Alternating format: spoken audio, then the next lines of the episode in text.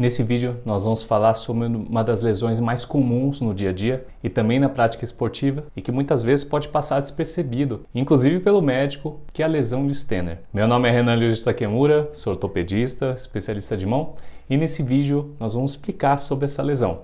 A lesão de Stenner é um tipo de lesão ligamentar que acontece devido a um trauma que provoca uma abertura do polegar desta forma que eu estou mostrando aqui para vocês. É comum durante uma queda sobre a mão, ou quando se leva uma bolada na mão, ou ainda quando você cai sobre a mão segurando algum objeto, como é o caso dos bastões de esqui.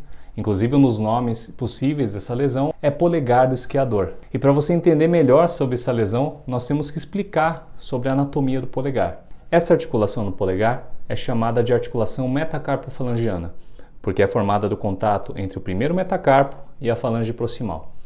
E em cada uma das laterais dessa articulação, nós temos um ligamento colateral.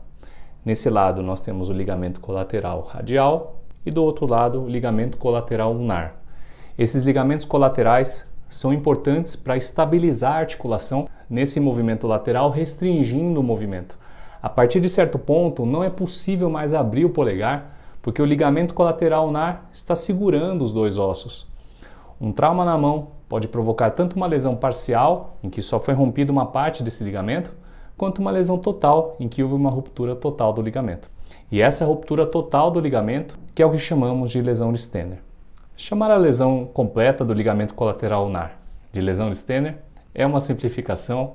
Quem é cirurgião de mão sabe que não é exatamente a mesma coisa, mas para termos de tratamento as lesões são idênticas e eu não vou ficar entrando nos mínimos detalhes. E quais são os sintomas dessa lesão? Inicialmente, o que você sente logo após o trauma é dor nessa região, associado a inchaço e arroxeamento da região. Essa dor é piorada quando você tenta usar uma força de pinça do polegar ou quando você precisa fazer um movimento de torção, como abrir um pote. Segurar objetos maiores, como um galão de água, se torna doloroso e você pode sentir perda de força do polegar para segurar os objetos pela instabilidade. E como nós fazemos o diagnóstico dessa lesão? É possível fazer o diagnóstico através do exame físico durante a consulta ou através de exames de imagem como ressonância ou ultrassonografia. Não há consenso sobre o que é melhor para fazer o diagnóstico. No exame físico, Durante a consulta, nós testamos a estabilidade da articulação metacarpo-falangiana. Quando a gente faz essa abertura e não há restrição no movimento, ou seja, eu consigo abrir indefinidamente o polegar, isso é um indicativo de que o ligamento sofreu uma lesão completa. No consultório, eu também peço uma ressonância magnética ou ultrassonografia do polegar para confirmar essa lesão. E também peço uma radiografia, porque precisamos afastar outras lesões que podem estar associadas, como fraturas. Inclusive, os fragmentos da fratura são melhor vistos na radiografia do que na ressonância. E como que é o tratamento da lesão de Stenner? Isso vai ficar para o nosso próximo vídeo. Galera, essa foi a minha explicação, espero que vocês tenham gostado. Caso você precise de consulta médica, acesse meu site www.renantakemura.com.br e lá você encontra nosso telefone de contato. Se você gostou, deixe seu like e se tiver alguma dúvida, pode colocar nos comentários que nós podemos responder algum vídeo no futuro. Valeu? Um abraço.